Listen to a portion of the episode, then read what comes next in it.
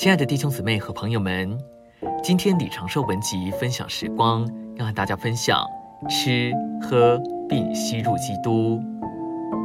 有一天，主耶稣向他的门徒说：“我就是生命的粮，吃我的人也要因我活着。”这话简单到一个地步，甚至搅扰并困惑了他的许多门徒。他们彼此说：“这话甚难，谁能听呢？”即使是今天，我们听到“吃基督”这个说法，也会觉得太野蛮、太粗鲁。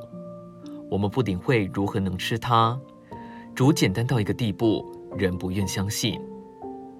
今天要得救并得着基督在我们里面做我们的生命，也很简单。凡呼求主名的，就必得救。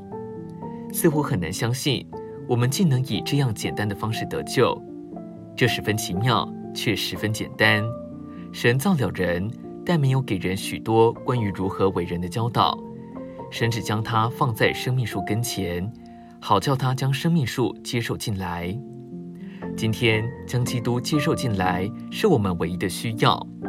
我们需要吃基督，这是我们必须认识基督是那灵和话的原因。基督在哪里？基督在那灵里，基督也在话里。我们当然知道基督在诸天之上，但若只在诸天之上，我们就无法吃它，因为它离我们太远了。今天基督是那灵，也是话。每当我接触那灵并接触话，我就在吃基督。吃基督这件事启示在约翰福音六章，七章启示喝它。主说：“人若渴了，可以到我这里来喝。”在吃以后有喝。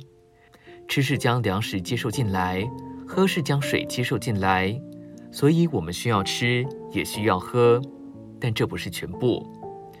到约翰福音末了，在二十章二十二节还有呼吸，我们需要吃喝并呼吸。主复活以后，回到他的门徒那里，将自己吹入他们里面，并且要他们接受圣气。